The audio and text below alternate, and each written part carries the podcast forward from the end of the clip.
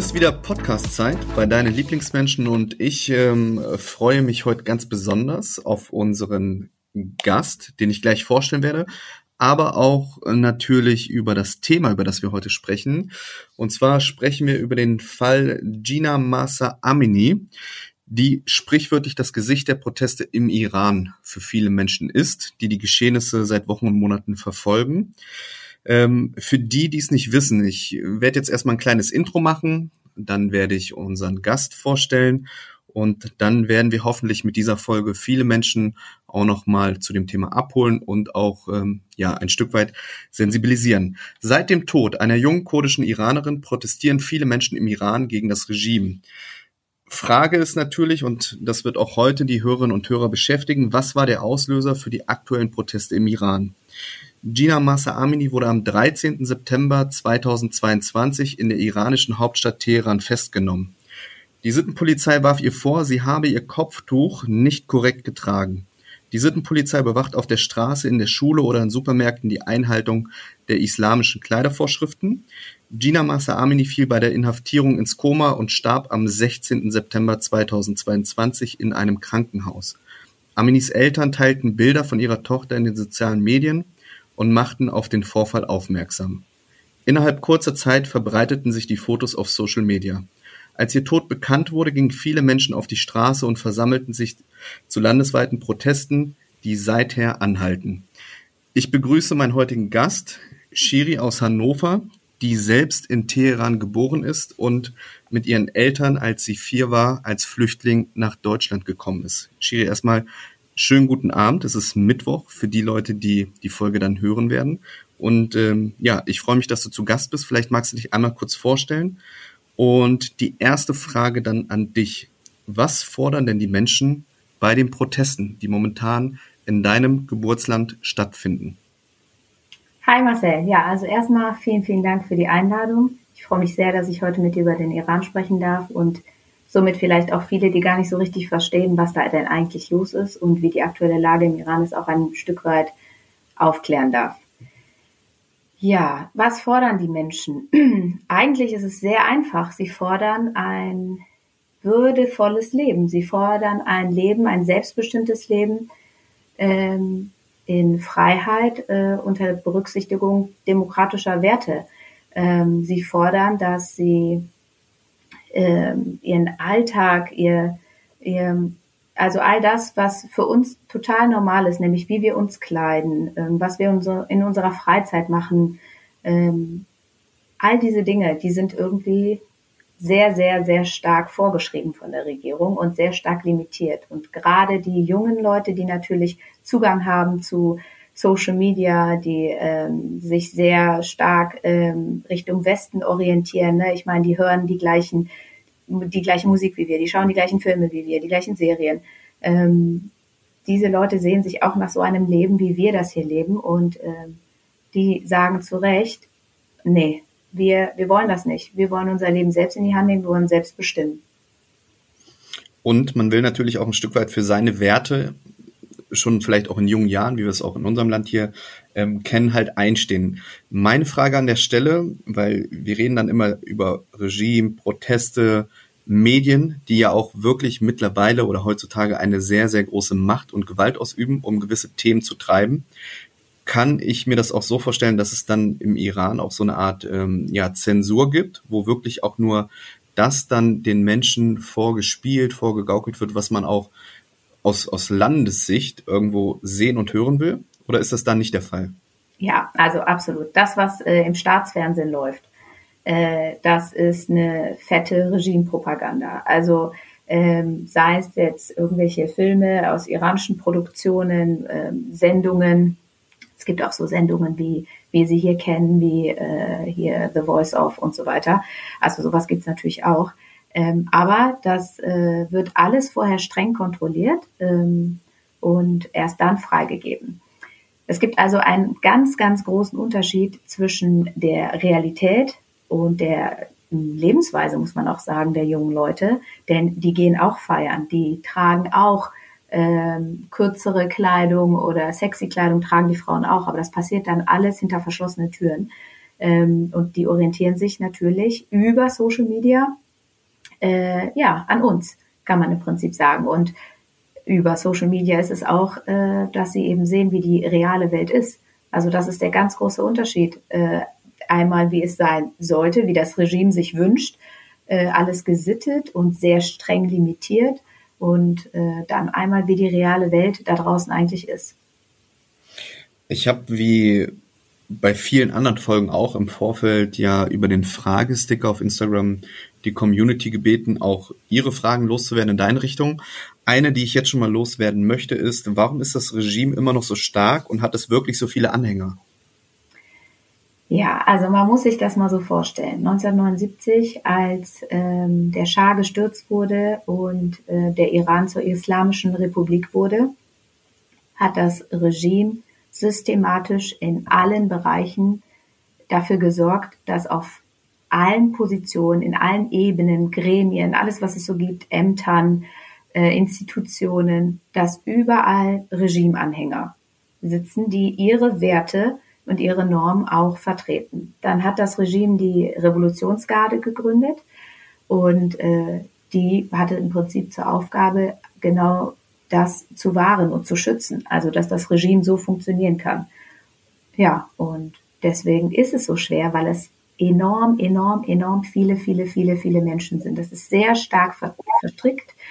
Äh, und einhergeht damit natürlich auch, ähm, das Regime ist sehr, sehr gut darin, Angst zu schüren. Also es trainiert ja seit über 43 Jahren, die Menschen zu unterdrücken, Angst und Schrecken zu verbreiten, indem wahllos Leute mit äh, irgendwelchen Gründen, die sie sich ausdenken, festgenommen werden und wie jetzt aktuell auch, man erfindet im Prinzip neue äh, Gesetze, Gründe ähm, und sagt, das Neueste ist äh, beispielsweise äh, Verdorbenheit auf Erden ne, äh, bei den jüngsten Hinrichtungen. Also das nimmt man dann nimmt man als Vorwurf, um jemanden dann hinzurichten. Und das ist natürlich äh, unheimlich beängstigend ne? äh, bei dem Großteil der Bevölkerung, muss man ganz klar sagen. Ne? Ich meine, stell du dir mal vor, du würdest auf die Straße gehen und protestieren und sagst, du möchtest äh, selbst wählen und äh, du möchtest dein Leben selbst in die Hand nehmen und du willst vor allem diese Regierung nicht mehr. Und ähm, dein Nachbar wurde festgenommen und der wird dann hingerichtet. Mhm. Das macht natürlich was mit dir. Absolut. Und jetzt haben wir ja im Intro gehört, du bist ja in Teheran geboren, jetzt mhm. lebst du mit deiner Familie in Deutschland. Ähm, ich mache jetzt mal ein Beispiel, weil ich bin ja selbst, also ich bin ja in Ostdeutschland geboren, dann bin ich mit mhm. sechs Jahren, als die Mauer fiel, bin ich nach Westdeutschland gekommen. Jetzt habe ich mir dann, je älter ich wurde, dann ist äh, Schulunterricht, Geschichte etc., äh, mich natürlich auch mal damit beschäftigt, wie war es eigentlich ähm, vor dem Mauerfall und zu Zeiten von, von DDR, Stasi und Co. Und jetzt bist du ja hier in Deutschland und jetzt bekommst du ähm, mit, dass da ähm, gewisse Proteste herrschen und bist natürlich sehr weit weg vom Geschehen, aber tief im Inneren, und das kenne ich auch aus meinem Freundeskreis, ähm, mit denen ich zur Schule gegangen bin, egal ob das ähm, Türken waren, ob das Russen waren, was auch immer, hast du ja immer noch diese, diese, ich sag mal, ähm, vom Feeling her, diese Bindung zu deinem Heimatland, zu deinem Geburtsland, wie befremdlich oder wie weltfremd ist in dem Moment, wenn du sowas siehst, in Deutschland, im Fernsehen, was in deinem Geburtsland los ist, diese Thematik? Hm.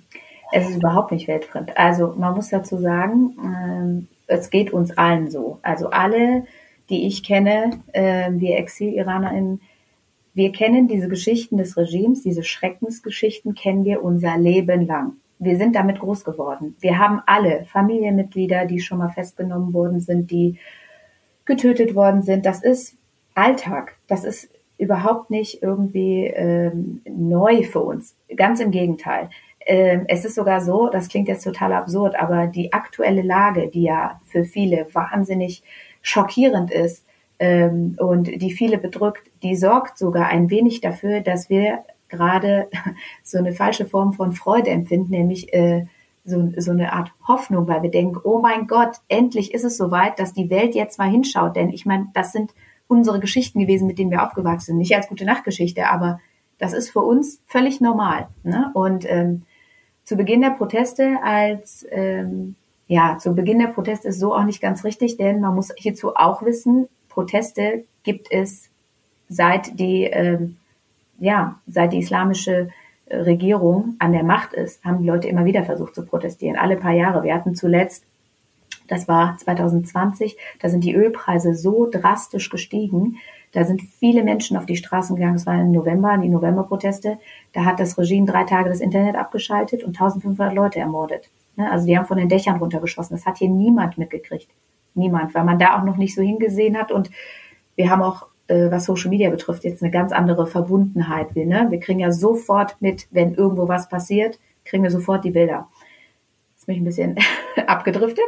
Aber ähm, um darauf zurückzukommen, als die Proteste, die jetzt ausgelöst worden sind, sagen wir es mal so, ähm, durch den Tod von Gina Mahsa Amini, ähm, hat das mit uns enorm viel gemacht. Ähm, ich hatte damit wahnsinnig zu kämpfen, weil ich immer schon gedacht habe, oh mein Gott, ich habe hier das Große losgezogen. Meine Eltern, junge Eltern äh, mit 21 und 23, haben zwei kleine Kinder genommen, in ganzen Mut zusammengepackt und haben den Sprung gewagt, die Flucht gewagt und äh, wir haben es geschafft, hier in Deutschland zu landen und ich gehöre zu diesen großen, großen Glückspilzen, die hier ein Leben führt in Freiheit, in Demokratie. Ich darf sagen, was ich will. Ich darf äh, anziehen, was ich will. Und äh, das hat dazu geführt, dass ich mich wahnsinnig schlecht gefühlt habe. Also ich hatte permanent das Gefühl von, ja, ich, ich wäre sonst eine, die auf der Straße wäre. Ich könnte eine sein, die festgenommen wird. Ich bin Machsa. Ich bin Gina Machsa Amini. Also ähm, das war wirklich sehr, sehr schwer für mich, äh, die ersten Wochen, weil permanent auch dieses schlechte Gewissen mit einherging, dass ich ja die Glückliche war, aber die anderen hatten Pech. Und gleichzeitig war das auch so ein bisschen oder ist bis, bis jetzt immer noch die Kohle in meinem Ofen, ähm, die mich antreibt, die dafür sorgt, dass ich hier nachts, wenn alle sich schlafen legen, um Mitternacht geht erst meine Zeit los, in der ich anfange auf Instagram dann die täglichen Sachen aus dem Iran äh, zu teilen und die Leute aufzuklären.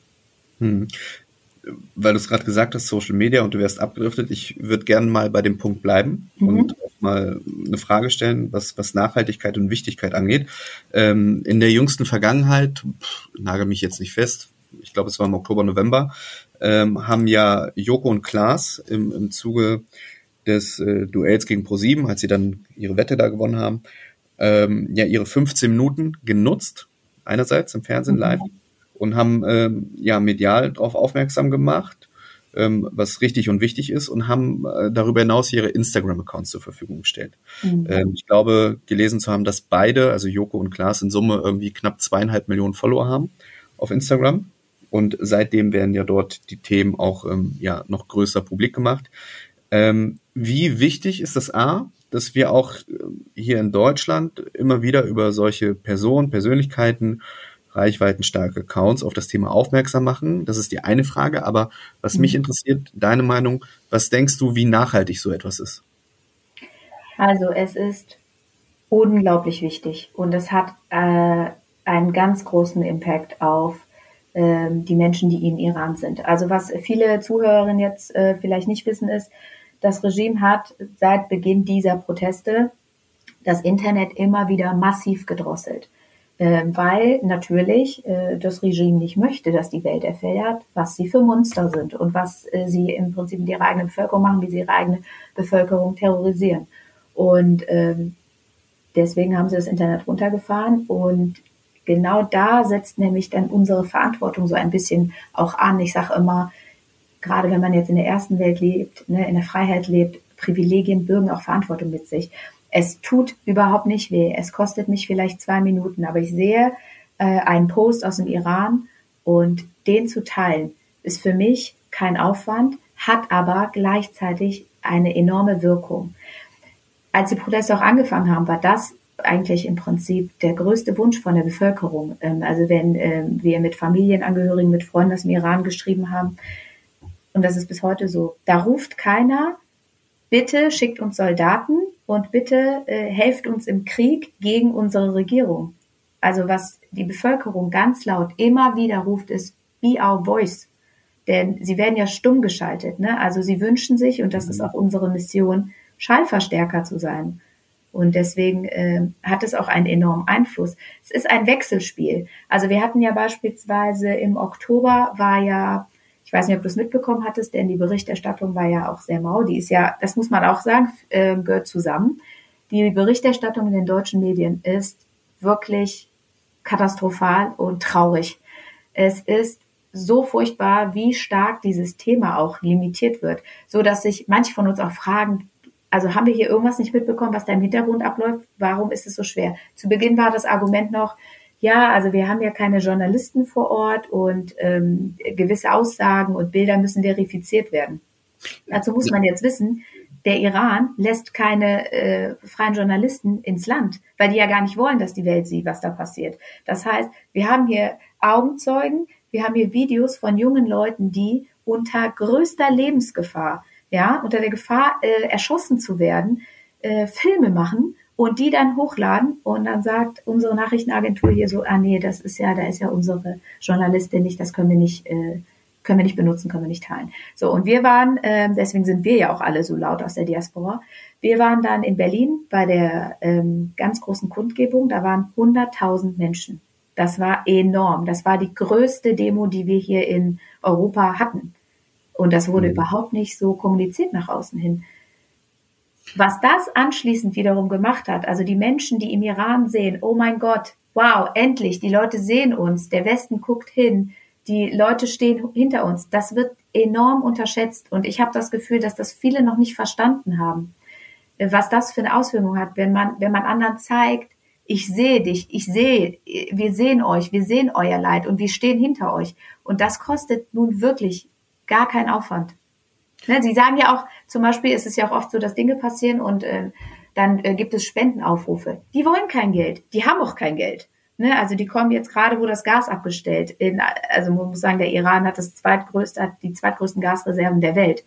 Die Bevölkerung hat kein Gas, weil das Gas verkauft wird. Das musst du dir mal vorstellen. Mhm. Und die rufen trotzdem nicht, bitte, wir wollen Geld, ne, spendet uns Geld. Die sagen nur, teilt unsere Bilder.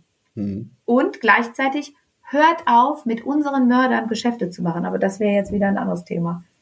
Ja, da bin ich bei dir. ähm, ich, war, ich war tatsächlich kurz davor, ähm, die Frage zu stellen, ob du ähm, mal ganz platt gesagt die, die Meinung vertrittst, dass es vielleicht aus deutscher Mediensicht äh, im Schatten des äh, Konfliktes, der von Russland und Ukraine irgendwo ein bisschen runtergespielt wird, weil wir uns zu sehr auf, auf diese Thematik fokussieren, weil es uns wieder als Deutsche tangiert, weil dann irgendwie wir Angst haben müssen, dass wir äh, nicht durch den Winter kommen und nicht mehr heizen können. Und äh, das Thema Iran, sage ich mal jetzt ganz platt, tangiert uns nicht, also berichten wir darüber nicht. Absolut, aber das ist äh, das ist jetzt nicht nur speziell der Iran, das äh, betrifft hm. so viele ja. Orte auf der Welt. Ich weiß nicht, Marcel, weißt du, wo es überall auf der Welt gerade brennt? Wir erfahren das nicht, es sei denn, äh, du bist äh, so hm, interessiert, dass du dich wirklich aktiv auf die Suche machst und dann schaust du auf den Medienseiten der jeweiligen Länder. Also hm. äh, es ist, das, und das war schon immer so. Wir gucken halt sehr stark, was so in Europa ist oder in den Ländern, mit denen wir irgendwie verbunden sind. Und alles andere, weißt du, wie die Lage in Uruguay gerade ist, beispielsweise. Ne? Mhm. Also wir, wir kriegen nichts mit, wir kriegen so wenig mit und das ist super schade, super, super schade. Ich brauche nicht jeden Tag äh, 15 Mal die Info, was über Nacht in der Ukraine passiert ist. Ich möchte gerne, und das, das meine ich jetzt auch, ist auch wichtig, ich will gar nicht auch nur über den Iran äh, was erfahren. Ich möchte eigentlich aufgeklärt sein, was über, überall auf der Welt passiert. Mhm. Ne? Aber dann kriege ich die Info, dass irgendwo ein Tier in einem Zoo geboren wurde und das heißt Pupsi. Hm. Weißt du? Ja, ich, ich glaube, die Dosierung ist an manchen Stellen da ein bisschen vielleicht nicht im Gleichgewicht, da bin ich total bei dir. Ähm, und wir brauchen auch gar nicht so weit weggucken. Also ich verfolge ja auch andere, die dann äh, auf, auf Instagram über politische Themen berichten und äh, teilweise ist ja auch so, dann lese ich auf Instagram von irgendwelchen Unruhen äh, oder Unruheherden in der Türkei, mhm. über die hier auch nicht berichtet wird. Warum? Weil wir dann aus deutscher Sicht wieder die Meinung haben, dass dort ein Diktator herrscht. Das klar, also jeder kann ja über Erdogan denken, was man will. Mhm. Ähm, aber weil, weil dann die breite Masse diese Meinung vertritt, dann berichten wir per se über dieses Land nicht, was eigentlich ja auch nur zweieinhalb Stunden Flugstunden entfernt ist. Mhm. Ähm, Wo wir auch viel Urlaub machen, ne? Genau, aber Urlaub machen wir und äh, dann kriegen wir das auch nicht mit. Ne? Mhm. Ähm, bin ich bei dir. Was ähm, mich nochmal interessiert, und zwar eingangs habe ich ja gesagt, da gehen viele Frauen aus Protest auf die Straße, da werden Kopftücher verbrannt, ähm, viele schneiden sich sogar die Haare ab oder Haare kurz. Und inzwischen ähm, gibt's ja auch Männer, die das Ganze gemeinsam dann mit den Frauen machen und gegen die iranische Regierung protestieren. Und da ist zu Recht auch die Frage aus der Community, wie schaffen es die Menschen im Iran, tagtäglich so viel Mut aufzubringen? Ja, also ähm, erstmal, die Proteste haben zwar angefangen, dass es mehr Frauen waren, die laut geworden sind, oder dass zuerst die Frauen besonders laut geworden sind, weil der Tod von äh, Gina Massa hat wirklich nur noch das Fass zum Überlaufen gebracht. Ähm, es ist ja schon lange auch so, dass die Frauen äh, immer wieder das Kopftuch abgenommen haben und demonstriert haben, dass wir das nicht wollen. Und auch an dieser Stelle nochmal ganz, ganz wichtig, es geht nicht um das Kopftuch als solches, sondern es geht darum, dass das Regime den Menschen vorschreibt, sie müssen es tragen. Also wir reden hier von einer Zwangsreligion und einem Zwangsglauben. Ne? Das mhm. ist das große Problem. Nicht, dass jemand äh, äh Moslem ist und das Kopftuch tragen möchte. Darum geht es hier nicht.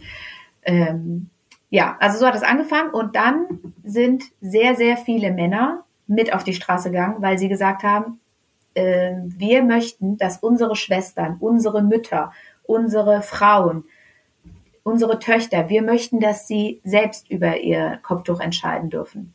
Wir möchten, dass ihr, meine Rechte genauso viel wert sind wie ihre Rechte. Denn im Iran, das wissen auch sehr viele nicht, haben Frauen wahnsinnig wenig Rechte. Also beispielsweise vor Gericht ist die Aussage einer Frau nur halb so viel wert und äh, im Falle einer Scheidung liegt das Sorgerecht von, von dem Kind bei einem Paar, das sich trennt, beim Mann. Also da sind super, super viele Sachen, um nur jetzt mal zwei Beispiele zu nennen. Und ähm, so kam es dann, dass sowohl Frauen als auch Männer gemeinsam auf die Straße gegangen sind.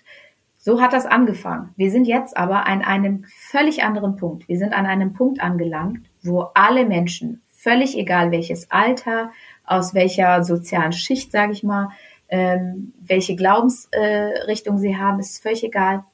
Die gehen alle gemeinsam auf die Straße und die sagen alle, wir wollen diese Regierung nicht mehr. Es gab früher, vor einigen Jahren schon mal äh, auch Proteste, wo es zum Beispiel mehr darum ging, dass sie sagen, wir wollen neue Reformen. Ne? Oder wir möchten, es gab die Grüne Welle beispielsweise 2009, da wurde ein neuer Präsident gewählt und im Vorfeld gab es sehr viele Stimmen für den einen, der so ein bisschen liberaler war und ähm, dann wurde aber der sehr stark äh, konservative, das ist das Wort, was ich gesucht habe, der hat die Wahlen gewonnen. Und dann war die große Frage, where is my vote? Also wo, wo, ne, wo ist meine Vote, wo ist meine Stimme? Und äh, dazu gibt es auch einen ganz, ganz tollen Film. Ähm, das war bei den Protesten, ich weiß gar nicht mehr, wie viele Menschen da umgekommen sind und ermordet worden sind. Da waren wir auch noch nicht so weit mit Social Media. Aber da ging es mehr um Reform, sage ich mal. Und jetzt sagen sie ganz klar, sie rufen Tod dem Diktator, sie rufen Tod dem islamischen Regime. Also sie wollen einfach dieses System nicht mehr. Die Menschen möchten in der Demokratie leben. Die wollen, äh, man muss auch, äh, ist auch sehr, sehr wichtig, der Iran ist ein Vielvölkerstaat. Das heißt, wir haben überall, sei es jetzt im Norden Richtung Kaspisches Meer oder im Süden äh, Richtung Persischer Golf, ne, dann eher so arabische Einflüsse, ähm, wir haben so viele verschiedene Völker, die bisher auch immer, ja, das Regime hat schon sehr stark versucht, auch alle so zu trennen. Und die sind jetzt alle gemeinsam laut. Also wir haben diese Proteste, diese Aufstände, haben wir überall im ganzen Iran und alle rufen das Gleiche. Und das gab es vorher noch nie. Dass sich alle einig sind, dass sie das, was, was, wie es gerade ist und wie es, oder wie es seit 43 Jahren ist, dass sie das auf keinen Fall mehr möchten, weil sie auch nicht mehr können. Und deine Frage ähm, von den Zuschauern, wollte ich schon sagen, von den Followern, ähm, woher sie den Mut nehmen. Man muss sich das mal so vorstellen. Den Menschen wird jegliche Freude am Leben genommen. Also man darf auf der Straße, man darf ja nicht singen, man darf nicht tanzen auf der Straße. Frauen dürfen nicht Fahrrad fahren, man darf keinen Hund haben. Man darf keinen Hund besitzen und mit dem Hund Gassi gehen. Und es sind so viele Dinge, die den Menschen seit Jahren die Lebensfreude nehmen, dass sie sagen, sie fühlen sich gar nicht mehr lebendig. Sie fühlen sich schon tot. Und wenn du diesen Punkt erreicht hast, ich glaube, das ist so das Entscheidende für uns. Wir haben diesen Punkt nicht, deswegen können wir es auch nicht nachempfinden. Aber wenn du diesen Punkt erreicht hast, wo du dich, wo du dich gar nicht lebendig fühlst, wo du schon das Gefühl hast, du lebst doch schon in deinem Gefängnis, du bist schon tot, dann hast du auch keine Angst mehr zu sterben. Und unglaublich viele junge Leute, wir reden hier von Teenagern ne, oder äh, gerade mal 20-Jährigen, mhm. sagen, wenn ich sterbe, dann bin ich wenigstens für einen freien Iran gestorben. Das ist so ein Satz, ich glaube, keiner von uns kann den richtig nachempfinden oder verstehen. Hm. Also ich finde es ja so krass, weil du hast ja gerade diese beiden Beispiele gebracht, ne, wo du gesagt hast, ja, wenn man geschieden wird, dann geht das Sorgerecht auf den, auf den Mann und so. Mhm. Generell diese, dieses Delta, was wir heute haben auf der Welt, mhm. was, was, Werte angeht, das ist die eine Sache, die ich einfach total krass finde im Negativen. Mhm. Aber auch, ähm, auch hier bei uns, ne, mir fällt immer für Deutschland so ein Beispiel an, wo ich mir auch denke, 2023, das geht mir gar nicht in den Kopf rein, dass wir eigentlich bis vor 50 Jahren, also Anfang der 70er, mhm. mussten mhm. ja Frauen in Deutschland die Männer um Erlaubnis ja. fragen, arbeiten gehen zu dürfen. Ja, ich Das weiß. vergessen auch viele. Mhm. Dass, wenn man mal überlegt, 50 Jahre, das ist mhm. echt nicht viel. Nee. Wie wir auch hier gelebt haben, das darfst du gar keinem erzählen. Mhm. Also, ne, das ist wirklich, puh, da muss man. Ach, ich finde, die Mauer, die Mauer ist doch auch schon ein super Beispiel. Ja, absolut. Ne? Und auch da, klar, der, der, natürlich, wir, wir zählen die Zahl nach oben und sagen, oh, 33 Jahre, 34 Jahre. Aber eigentlich, wenn du, wenn du andersrum sagst, naja, gut, vor 30 Jahren ist eigentlich auch nicht lange her. Mhm. Da haben wir äh, gelebt, aber ganz anders. Mhm.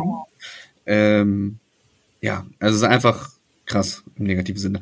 Ähm, weil du es gesagt hast, ähm, so viele, so viele Punkte, die du auch bisher angesprochen hast, ne? Und da würde mich mal interessieren, es gibt ja immer diesen romantischen Gedanken, wenn man mal irgendwo in einem Land geboren ist, dann, dann gut, man kommt in ein anderes Land, wie die Umstände waren bei euch, ihr wart Flüchtlinge, aber jetzt mhm. lebt ihr in Deutschland. Mhm. Und dann gibt's ja diese, diesen romantischen Gedanken, vielleicht irgendwann mal den Lebensabend in seinem Heimatland, in dem Geburtsland verbringen zu können.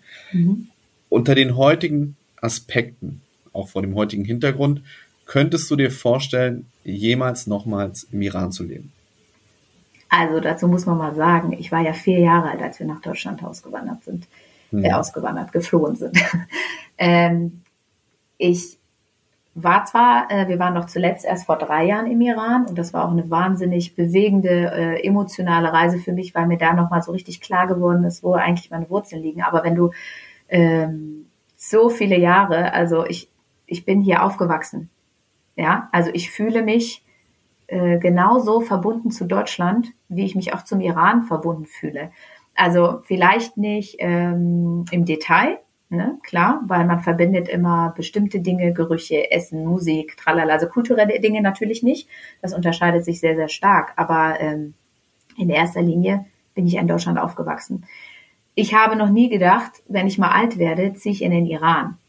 Also äh, ich kann auch kein Farsi lesen. Ne? Ich bin hier ähm, ganz normal zur Schule gegangen und im ja. Iran, da war ich, glaube ich, vielleicht ein paar Monate im Kindergarten.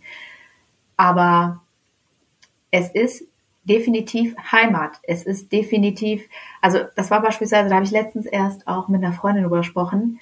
Ich habe mich hier in Deutschland nie bewusst nicht ähm, integriert gefühlt. Ne, ich muss das extra so formulieren. Ich habe mich mhm. nie richtig ausgeschlossen gefühlt oder nie als Teil, nicht als Teil äh, der Bevölkerung. Aber als ich im Iran vor drei Jahren war und auch als ich auf dieser Demo war, vor allem auf der Demo in Berlin war das so, als wir da gemeinsam marschiert sind mit diesen 100.000 Menschen und du schaust in diese Gesichter und du siehst, die Person spürt exakt den gleichen Schmerz und die spricht auch noch meine Sprache, meine andere Sprache und sieht mir auch ein bisschen ähnlich, das macht was mit einem. Mhm. Äh, da ist eine tiefe Verbundenheit da, eine tiefe andere Verbundenheit. Ähm, und es ist ein unheimlich schönes Gefühl, auf der Ebene das Gefühl zu haben, du wirst verstanden. Und das muss ich sagen, das, ähm, das habe ich oft erlebt, ähm, auch in, mein, in meiner Kindheit oder so, dass ich nicht richtig verstanden wurde, dass ich, äh, ne, das, so kulturelle Missverständnisse auch. Äh, ne, wir haben ja so spezielle Höflichkeitsformen. Also nur als kleiner Exkurs äh, und Mini-Beispiel, wenn du jetzt äh, zu mir zu Besuch kommst, äh, dann würde ich äh, sagen, ha, Marcel, schön, dass du da bist, möchtest du was trinken? Im Iran wäre das so, wenn ich dich frage, möchtest du was trinken, dann würdest du erstmal sagen, nein, danke, aus Höflichkeit. Ne? Und ich mhm. würde dir das aus Höflichkeit anbieten. Du würdest erstmal aus Höflichkeit ablehnen. Dann das Spielchen machen wir zwei, dreimal. Das nennt sich Torov, etwas aus Höflichkeit anbieten. Und das ist so fest verankert mit unserer Kultur und mit unserer Sprache auch. Und dann würde ich das nochmal anbieten, du würdest nochmal äh, ablehnen und beim dritten Mal würde ich es nochmal anbieten und dann würdest du sagen, ja, okay, dann nehme ich ein Glas Wasser, aber nur, wenn es dir keine Umstände macht. So. Und wenn, wenn, äh, wenn ich jemanden das erste Mal frage, nun weiß ich, ich bin ja auch hier aufgewachsen und ich verstehe natürlich auch äh, die andere Seite, sage ich jetzt mal, äh, dass wenn man mir was anbietet, sage ich doch natürlich, wenn ich Lust drauf habe, sofort ja. Aber meine Mutter, wenn ich dann mal äh, eine deutsche Mitschülerin mitgebracht habe und dann hat sie gefragt, möchtest du was trinken oder möchtest du was essen? Essen ist auch ganz, ganz wichtig. Man bietet den Gästen immer Essen an. Und wenn sie dann direkt gesagt hat, ja, dann war meine Mutter so erstaunt, so aller, oh, die ist ja frech. Nicht ganz, aber verstehst du? Äh, da gibt es natürlich schon Unterschiede. Und ähm, ich bin einfach in meinem, in meinem Brustkorb sind zwei Herzen. Das, das ist, wenn du, äh, wenn du in zwei Kulturen aufwächst. Ja, zu Hause die iranische Kultur und ich gehe aus dem Haus raus und es ist die deutsche Kultur das ist, das ist beides da. Und der Vorteil ist, wie ich finde, ähm, Tijen Unaran sagt ja auch immer, Menschen mit Migrationsvordergrund, wenn man das einmal verstanden, das ist ein Vordergrund und kein Hintergrund, das ist ein Vorteil, dann äh, nimmst du dir aus beiden Welten einfach das, was du schön findest, kannst du dir dann nehmen. Ne? Oder mhm. aus beiden Welten das, was du doof findest, auch mhm. ablehnen. Aber nein, ich würde nicht in den Iran auswandern wollen, aber ich würde den viel mehr bereisen wollen. Hm. Stichwort beide Welten. Äh, mhm. Hast du Stand heute Familie, Schwestern, Cousin, Cousinen im Iran? Wenn ja, wie geht's Ihnen? Ja, enorm viel. Also meine Oma ist äh, 99, die lebt Ui. noch. Das ist die Mama von meiner Mama. Die haben wir vor drei Jahren besucht. Ähm, also mütterlicherseits habe ich sehr viele Verwandten noch im Iran. Genau, meine Geschwister nicht. Also die sind alle hier. Ähm, genau, aber ich habe äh, viele Tanten, also einige Tanten noch und sehr, sehr, sehr, sehr, sehr viele Cousinen und Cousins. Und gibt es da aktuell Kontakt oder kann man sagen, wie es denen aktuell geht? Ja, äh, es gibt Kontakt und denen geht's gut, ähm, weil die auch vorsichtig sind, weil die auch mhm. einfach sehr viel Angst haben. Was ich auch sehr stark nachvollziehen kann. Ich kann dir nämlich auch nicht sagen, wie ich mich verhalten würde. So rein von meinem Wesen, mit meinem sehr hohen Gerechtigkeitssinn, würde ich denken, würde ich im Iran auch auf die Straße gehen.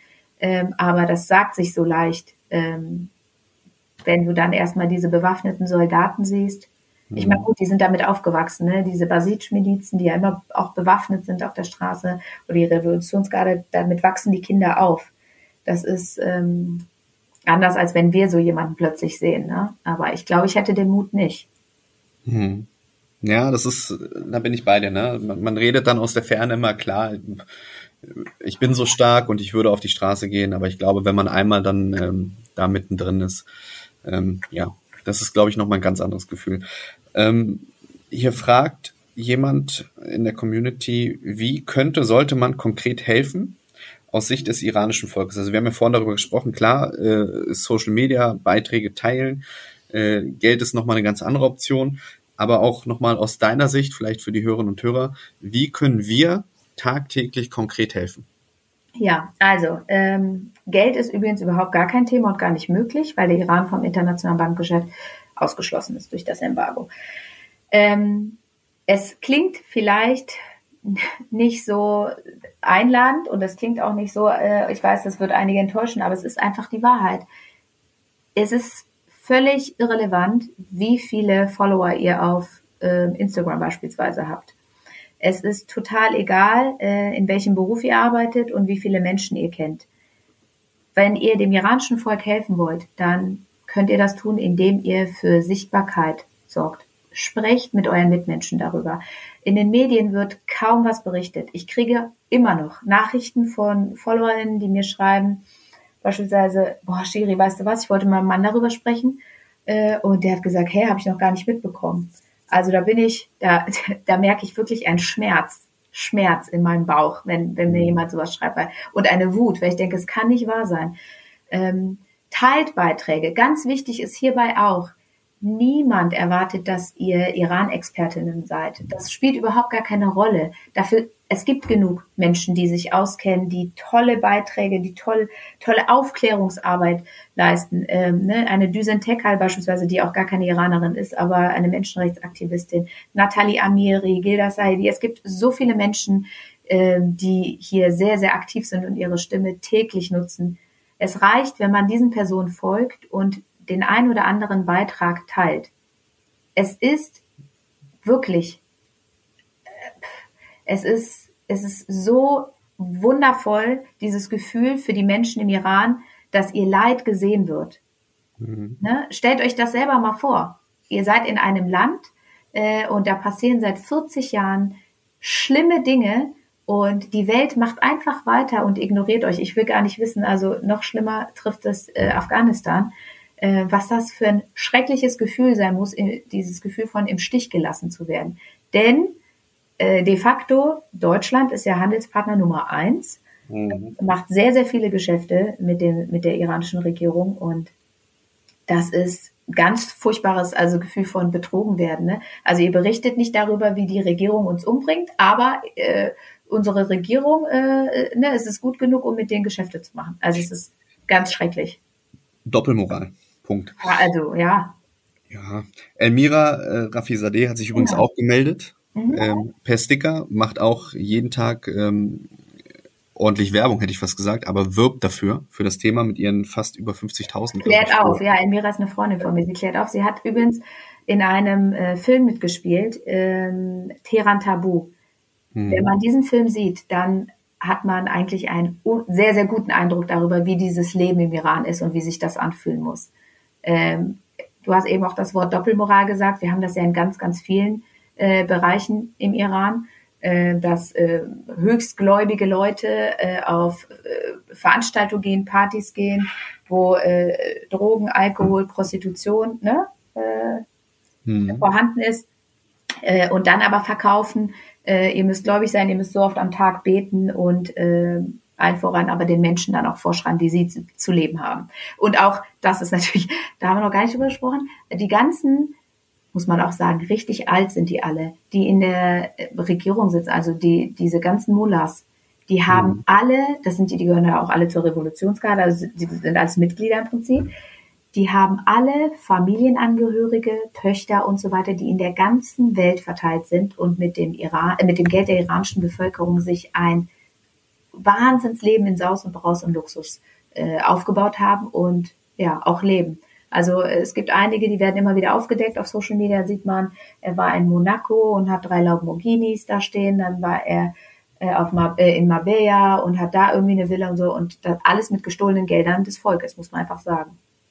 Und in dem Film von Elmira Teran Tabu, da ist es wirklich so, wenn man sich den anguckt, das macht auch was mit einem, aber dann hat man ein sehr, sehr gutes Verständnis für diese Ungerechtigkeit, die im Iran herrscht wir werden mal recherchieren, gucken, ob wir irgendwo den Link finden oder den Film per se. Werden ja. wir aber hier zu der Folge ähm, Spotify, Apple Music, überall da, wo wir die Folge dann ausspielen, werden wir das mit reinsetzen unten mhm. in die Beschreibung. Da auch nochmal als ähm, Tipp in Anführungsstrichen. Ich habe sonst erstmal aus der Community so per se keine Frage mehr. Ganz viele haben mir aber noch geschrieben und das geht auch in deine Richtung. Ähm, keine Frage, danke für deinen Mut, keine Frage, aber danke, danke, danke für die Aufmerksamkeit, fürs Aufmerksam machen. Also du merkst schon, es geht in die richtige Richtung. Zumindest meine Community ist und war gut informiert tatsächlich ja. im Vorfeld der Folge. Ich hatte mhm. gefragt, ähm, ob denn ähm, die Menschen wissen, was im Iran passiert. Wir hatten äh, 10.000 Menschen, die mit abgestimmt haben. Ähm, wir hatten 80-20. Also ah, super. das ähm, einfach auch hier. Ich finde das wichtig, dass man dann auch noch mal ähm, das sind jetzt nicht die Mega-Zahlen, aber äh, wichtig zu erwähnen, dass es dann doch ähm, zumindest äh, medial in die richtige Richtung geht, dass wir darauf aufmerksam machen. Ich würde abschließend, bevor ich dir gleich das Wort nochmal übergebe für eine Art Schlussplädoyer, mhm. auch nochmal die Glaskugel bemühen wollen auch wenn es mhm. natürlich mega, mega schwer ist, aber mhm. ähm, glaubst du an ein zeitnahes Ende der Proteste? Wenn ja, wann? Und wie geht es generell mit dem Iran weiter? Also erstmal ein ganz großes Ja. Wann kann man nicht so gut sagen. Ähm, man muss dazu wissen, dass die islamische Revolution, also 1979, die hat 13 Monate gedauert. Ne, wir sind jetzt seit vier Monaten dabei. Mhm. Eine Revolution ist ein Marathon, sagt man, und kein Sprint. Das dauert auf jeden Fall noch seine Zeit. Ähm, sie wird auf jeden Fall, deswegen habe ich auch Ja gesagt, erfolgreich sein, denn äh, an dem Punkt, wo die Menschen jetzt sind, gibt es gar kein Zurück mehr. Es ist absolut unvorstellbar bei allem, was passiert ist und auch, muss man sagen, die Freiheiten, die sich die Menschen jetzt schon erkämpft haben. Äh, wenn man sich jetzt mal Bilder, aktuelle Bilder aus dem Iran anschaut, ähm, dann siehst du teilweise nicht oder würdest du nicht denken, dass das der Iran ist. So wie die jungen Frauen gekleidet sind, könnten das auch, könnte das auch irgendwo in Berlin sein. Du würdest es an den Gebäuden erkennen. Aber äh, ganz viele Frauen haben das Kopftuch äh, wirklich abgelehnt, abgelegt und tragen es dauerhaft nicht mehr, weil sie sagen, nee, genug ist genug und die Zeiten sind vorbei, indem ich mir das vorschreiben lasse. Wohl wissend, dass sie jederzeit mitgenommen werden können. Und äh, die Menschen werden es nicht mehr mit sich machen lassen, äh, dass es einen Rückschritt gibt und zurückgeht. Allerdings, und deswegen ist es auch so wichtig, dass wir alle hinschauen und weiter äh, die Schallverstärker sind und auch diese Bilder teilen. Wir fürchten uns jetzt alle davor, weil das äh, Regime hat angekündigt, dass sie ein Intranet einführen werden. Also wir fürchten uns, dass es ein bisschen wie in der Truman Show wird, dass der Iran komplett abgeschottet wird von der Welt, dass das Internet nach außen für die Bevölkerung abgeschaltet ist und dass die Menschen nur noch via Intranet miteinander kommunizieren können. Und auch da arbeitet das Regime gerade daran, an einer Software oder an einem Mobilfunknetz, äh, äh, wo es im Prinzip die volle Kontrolle über die Bevölkerung hat. Das heißt, alle Nachrichten werden abgefangen, äh, können aber auch genauso ähm, Anrufe dann blockiert werden. Das muss man sich mal vorstellen. Das wäre der absolute Wahnsinn, der absolute Horror, wenn das eintrifft. Äh, und das dürfen wir alle nicht zulassen. Dann wäre es natürlich unheimlich schwer, äh, die Regierung trotzdem zu stürzen. Weil die Regierung, die macht jetzt, das Regime macht jetzt alles. Alles, es schlägt um sich, um sich zu erhalten. krass, ja. Also klingt wie in einem Science-Fiction-Film, ne? Ist aber ja, die Realität. Absolut. Ich habe es jetzt gerade mal so auf mich wirken lassen, aber mhm. Äh, was ich sofort aufnehme und wahrnehme, ist einfach, ähm, ich glaube, je mehr wir in die Zukunft voranschreiten, wir sind jetzt in 2023 angekommen, der erste Monat ist noch nicht mal rum und wir merken eigentlich bei jedem Thema, was mittlerweile aufploppt, irgendwo im Kleinkreis oder auf der Welt, werden die Medien immer wichtiger und mhm. die Berichterstattung wird immer suspekter teilweise. Mhm. Und es liegt irgendwo dann nur noch an uns und an, an den guten Seelen, das irgendwo so eine richtige Richtung zu lenken und zu steuern und zu sagen, so, wir müssen das aufzeigen, was die Wahrheit ist und die Leute dort abholen, die die ganze Zeit glauben, ähm, irgendwelche Unwahrheiten sich anzuschauen. Also die mediale Berichterstattung ist auch hier in Deutschland tagtäglich, ne? Mhm. Ähm, es ist so krass perfide geworden was wir teilweise mit, mit Headlines, mit Artikeln anrichten können, auch menschlich. Ähm, und ich habe das Gefühl, es wird immer schlimmer tatsächlich. Und es braucht immer mehr von diesen Menschen, die genau das aufdecken und sagen, ähm, weil ich selbst arbeite ja auch in der Medienbranche und uns beschäftigt natürlich nur in diesem kleinen Kreis und in unserem Deutschlandkosmos dieses Thema Fake News. Ja. Aber es wird halt immer präsenter. Ne? Wir haben mittlerweile bei uns hier im Medienhaus auch äh, Leute sitzen, die sich den ganzen Tag halt damit beschäftigen und darum kümmern, äh, einfach die richtigen Nachrichten zu filtern. Ja, wow. Und ja, es ist, ich glaube, da haben wir ähm, noch viel, viel vor uns und äh, da braucht es viel mehr Menschen wie dich, die dann ähm, einfach ähm, ja den Finger sprichwörtlich in die Wunde legen und sagen, hier, wir müssen aufwachen, wir müssen jeden Tag präsent sein und äh, das den Leuten vor Augen halten und zeigen, um das irgendwo ein Stück weit dann ähm, ja wieder in diese richtige Bahn zu lenken. Und es ist, das ist auch nochmal ganz, ganz wichtig, das hast du auch gesagt, unabhängig davon, auch für alle Hörerinnen und Hörer, die das supporten wollen, es ist vollkommen egal, wie groß eure Reichweite ist, wie groß oder klein euer Account ist. Macht darauf aufmerksam, indem ihr einfach die Sachen teilt, wohlwollend, dass es die richtigen sind. Ja, und es würde vor allem auch all jene helfen, die ähm, seit vier Monaten neben ihren normalen Jobs äh, hobbymäßig Aktivistin geworden sind oder Journalistin. Äh, denn wir haben da im Vorfeld mal drüber gesprochen, Instagram bestraft uns auch gerade alle extrem mit unseren Inhalten. Also sobald eine Story hochgeht äh, und der Iran ist da mit zu sehen oder es geht um den Iran, dann ist die äh, Sichtbarkeit so stark äh, eingegrenzt, dass es gruselig. Wenn man dazwischen irgendwie random Modebild hochladen würde, dann kriegt man das Vierfache äh, mindestens an Sichtbarkeit. Und deswegen ist es umso, umso, umso wichtiger, wenn ihr Leute habt, denen ihr folgt, bei denen ihr euch informieren möchtet über den Iran, dass ihr deren Beiträge einfach mal liked oder auch teilt und somit Instagram auch signalisiert, äh, dieser Account ist wichtig und ja, pusht so ein bisschen den Algorithmus eigentlich ein schönes Schlussplädoyer. Auch wir werden natürlich das Format und die Reichweite nutzen, unabhängig vom, vom Algorithmus und unabhängig davon, ob wir abgestraft werden. Und Freitag früh diese Folge veröffentlichen. Ähm, ich danke dir, dass du heute bei mir zu Gast gewesen bist im Podcast, ähm, uns ausführlich über die Geschehnisse im Iran berichtet hast, abgeholt hast zu dem Thema. Und ja, vielen, vielen Dank, dass du uns ich da auch so vielen, Einblicke vielen in dein Seelenleben gegeben hast.